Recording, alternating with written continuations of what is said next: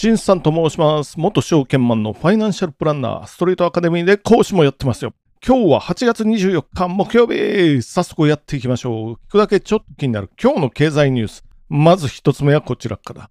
小売大手福島産の販売方針改造8日堂生産者を応援。原発処理水今日放出今日8月24日。もうこの撮ってる時にはすでに放出始まってますよ。っていうことで、ちょっと読んでいきましょう。セブンアイ・ホールディングスなど、小売大手は24日以降に東京電力、24日以降に東京電力福島第一原子力発電所の処理水が海洋放出された後も、福島県産水産物の販売を続ける。イオンは放射性物質の自主検査をしながら、関東圏などの総合スーパーで継続販売する方針だ。販売継続で風評被害を防ぎつつ、フェアを通じて需要を喚起する動きもある。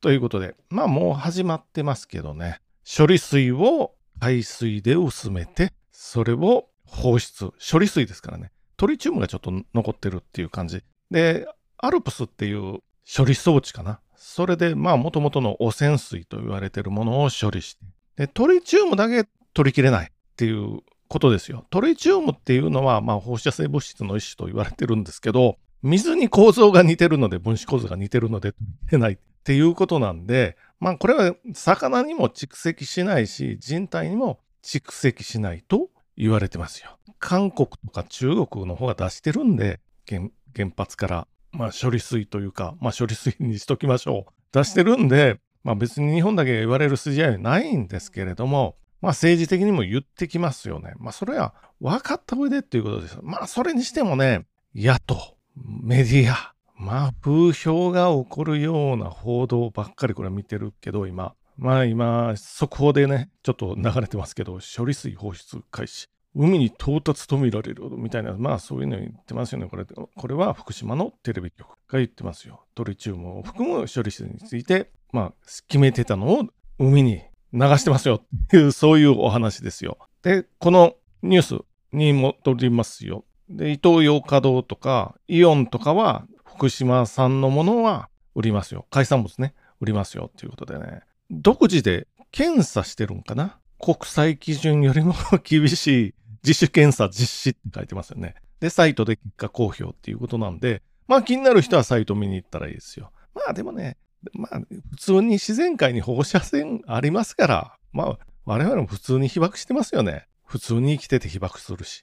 放射性物質、例えばラドンなんていうのはね、あえてこのラドン温泉なんていうのはありますからね、あえて被爆しに行きますよ、温泉に行って、ラドン、ラドン浴、ラドン浴って言わないか、まあ、そういういろんなの、ゲルマニウムっていうのもありますよ、なんか、それも浴びに行ったり、浴び、なんかありますよ、アクセサリー、ゲルマニウムの、なんか、そういうのありますよ、あんまり詳しくないんであれですけど、被爆、自分の方からしに行って、被爆っていうとあれか、まあ浴びに行く感じですよ。あるいは飛行機に乗ると、高いところを飛ぶと、より宇宙から放射性、放射線来てますから、それを より浴びたりとか、となると、あの、飛行機関係の、まあ、パイロット、CA さんとか、浴びてますよ、日、日常ね。でも健康被害なんて、まあ、ないですよ、普通に。ということなんで、まあ、福島原発の放射線で亡くなった方は、まだ今、でも一人もいないので、直接原因で亡くなった人は一人もいないっていうことなんで、まあ、我々はこの煽りですよね。まあ、政治、政治は責任政党、特に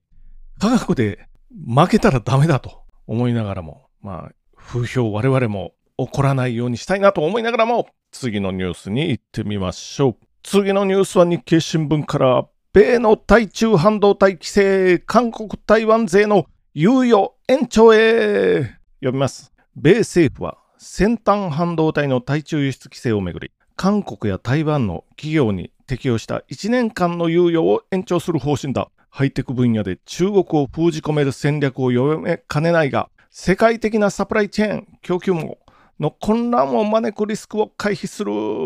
ということで、10月に期限を迎えるのかな、猶予の延長方針ですよね。アメリカが中国に工場を持ってるんで、あの、サムスン、TSMC、台湾の企業ですよ。持ってるんで。で、補助金を出して、アメリカ国内に結構莫大な補助金を出して、TSMC とかサムソンの工場を建設してもらって、で、中国の木でやれるように してるんですよ。で、その補助金をつける条件として中国からもう引き上げなさいよ。やめなさいよっていうような お話してるんですけど、今でも結構工場というか生産拠点があるので、またちょっと待ってねっていう、そういう状態ですよ。まあ、例えば TSMC アメリカのアリゾナだったかな、工場作るのに4兆円かなつけてるの4兆円ですからね。すごい金額ですよ。それと中国からの、まあ、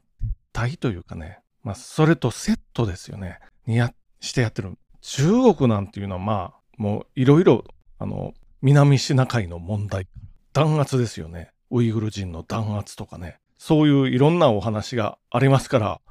あるいはもう共産主義ですから、そもそも違いますよっていうお話なんで、で、半導体自体はハイテクに使えて、で、武器にも転用できますよ、当然。そういうことなんで、中国を排除して、まあ、台湾の TSMC、韓国のサムソンをはじめとしたようなところ、ここで中国抜きでもアメリカには先端の半導体が入ってっていうのをやりたいわけで。ただし、まだ中国に拠点残ってますよっていうこと、もう一年待ちまし、待ってくださいっていう、そういうお話になってるっていうことなんで、これはでも、もう徐々に引き剥がしていくっていうのはもう元には戻らないかなというふうには思いながらも、まあ中国も独自でやるって言ってるんでね。で、ここに日本とかの名前出てないのは、あ、中国はもうね、完成品、半導体の完成品は日本よりも作り出してるので、日本は中国に抜かれましたよっていうお話ですけれども、でも、まあ、再三この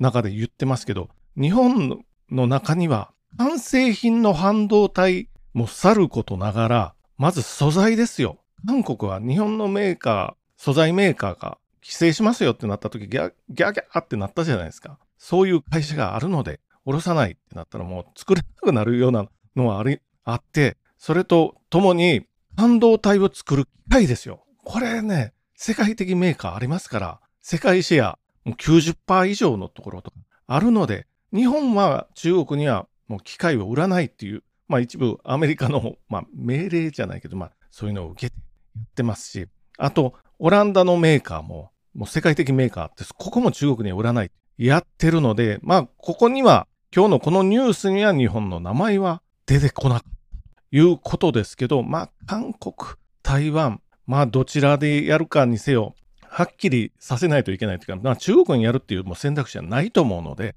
ただし今拠点があるのでちょっと時間がかかりますよって、そういう状態かなと思いながらも、次のニュースいってみましょう。最後のニュースも日経新聞から携帯3社実質値上げ、完成値下げ、天気にソフトバンク、格安で3%弱、KDDI は1割上げもということで読みます。ソフトバンクは23日、実質値上げとなる新料金プランを発表した。データ通信料あたりの料金単価が一部で上昇する。NTT ドコモや KDDI も同様のプランを発表済みで、携帯大手次のニュースも日経新聞から、携帯3社実質値上げ、完成値下げ転機に、ソフトバンク格安で3%弱、KDDI は1割上げも読みます。ソフトバンクは23日、実質値上げとなる新料金プランを発表した。データ通信料あたりの料金単価が一部で上昇する。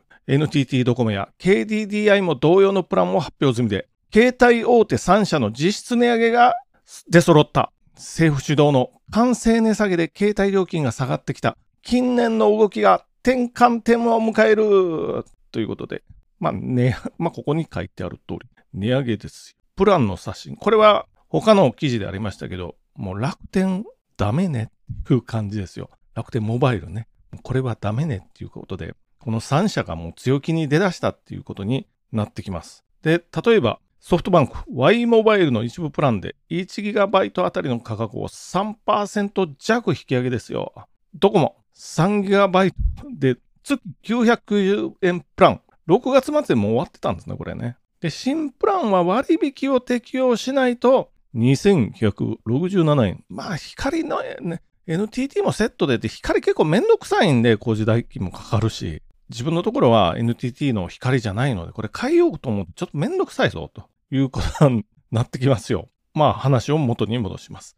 KDDI、au ですよね。UQ モバイルの一部プランで 1GB あたりの価格を1割程度値上げ。まあ、やっぱり、この3社とも、もう楽天モバイルは終わってんなーっていう感じで、もうこれは、まあ、怖くないぞっていうことになってきたので値上げしてますよ。まあけどこの楽天モバイルが参入する前かな、本格的に参入する前の2019年度は東京はこの8175円だったということですよ。世界の主要都市の中で21年度は2972円ど、どんだけ下がってんだっていう低い水準に、まあロンドンやパリに次いで、ロンドンとパリ安いに次いで低い水準まで下がったということで、それなりの意義があったんじゃないかなというふうには思いますよね。って感じですけど、まあこれはキャリアのですよね、MVNO の除いた料金ですけど、まあでも今やね、やっぱり楽天が入ってきて、eSIM っていうのが、eSIM、あの物理 SIM じゃなくて eSIM がかなり普及してきたので、eSIM なんてなった日には、まあ自分も使ってますけれど eSIM、もう簡単なんでね、変えるの。ちょっと気に入らなかったらもう変えとこうかっていう、もうすぐ変更できますよ、すぐ。石も、ここ気に入らないな、この会社。じゃあ次、今までは物理指紋なら、送られてくるのを待たないといけないので、2、3日、例えば解約して、あ、すぐ解約してしまったら、送られてくるまでに下手すると2、3日かかってたの。これ2、3日電話通じないとまずいわけですよ。やっぱり仕事とかしてる人はね。それが怖くてなかなかできなかったんですけど、今やもうピッて解約。で、すぐ契約して、いいしもならもう即開通みたいな。そんな感じになってきたので、で、格安でも eSIM いっぱいありますから、もう eSIM 探して、まあ1年おきに変えてもいいし、あるいは使い方が変わったら即変えてもいいし、